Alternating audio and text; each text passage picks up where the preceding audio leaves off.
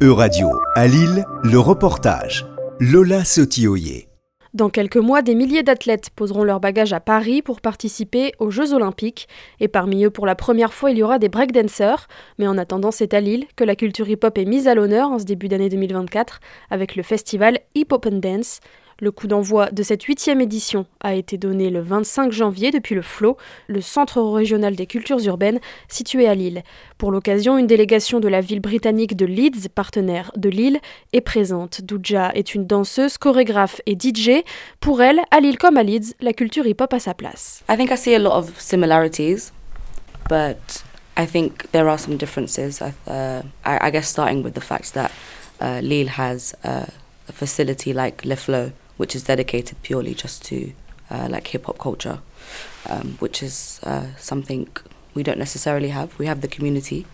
Otherwise, we're, it's quite similar in many ways. Sharon Watson est la directrice de la Northern School of Contemporary Dance à Leeds. Elle a fait le déplacement jusque Lille et elle retrouve ici un intérêt important pour la culture hip-hop. There is a common denominator in understanding that there is a cultural relevance that's important to both cities. And because of that, that's what we're exploring. We're exploring the symmetry between those two different forms of, of the, the kind of the culture that sits within the UK and the culture that sits here within Lille in France. And somewhere in the middle is a meeting place.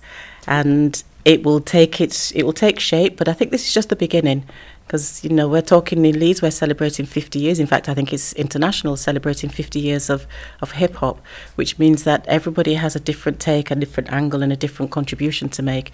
So we are here exploring some of those ideas and it's just very tip of the iceberg right now in terms of what that could be and where it could lead Les 9 et 10 août prochains, les épreuves de breaking se dérouleront à la Concorde à Paris dans le cadre des JO.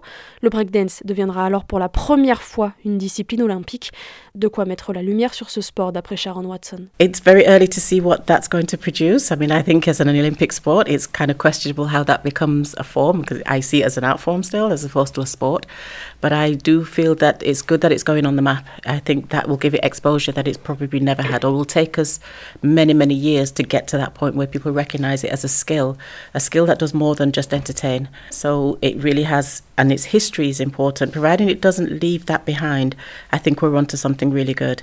Um, and hip hop is only one form. So all the breaking, there's a hip hop, the, the urban styles, the Afrofusion styles, voguing, which is becoming a real trend. So all of these things now are finding an opportunity to be present within what we offer as culture, and to be present in terms of what a student could learn and use as form, to form part of their career. Alors que le hip hop a fêté ses 50 ans il y a quelques mois, le festival Hip Hop and Dance se tiendra à Lille et dans les environs jusqu'au dimanche 11 février. C'était un reportage de radio à Lille. À retrouver sur euradio.fr.